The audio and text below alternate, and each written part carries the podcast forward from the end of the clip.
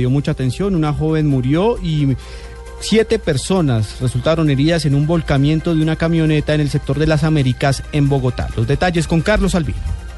Así es, buenas tardes. Este terrible accidente ocurrió en la carrera 32 con Américas. Una camioneta sufrió un volcamiento total. Reportan a esta hora el centro regulador de urgencia. Siete pacientes heridos, siete atendidos, cuatro hombres, tres mujeres de edades entre 16 hasta 18 años de edad. Carlos Arturo Albino, Blue Radio.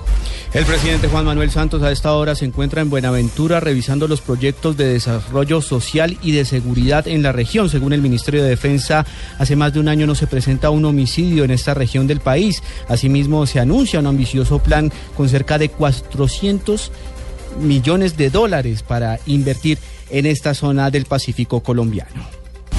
Cultivar marihuana seguirá siendo ilícito salvo cuando se cuente con la licencia, así lo acaba de anunciar el ministro de Justicia, Jessy Reyes, luego de la primicia de Blue Radio que señalaba que el gobierno adelanta gestiones para decretar y avanzar en la legalización del uso medicinal de la marihuana. El plebiscito para refrendar el acuerdo de paz es otro engaño y una caricatura. La declaración la hizo el Procurador General de la Nación al aseverar que este plebiscito es inconveniente para el desarrollo de los acuerdos de paz que se adelantan en estos momentos con la guerrilla de las FARC en La Habana. El dólar volvió a sobrepasar la barrera histórica de los 3 mil pesos. En estos momentos la divisa avanza en su cotización y se figura, se cotiza a esta hora a cerca de 2.900 pesos.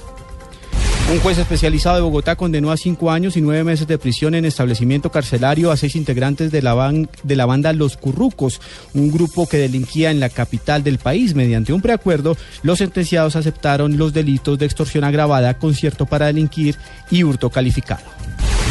Ampliación de estas y otras informaciones en blurradio.com. Continúen con Blog Deportivo.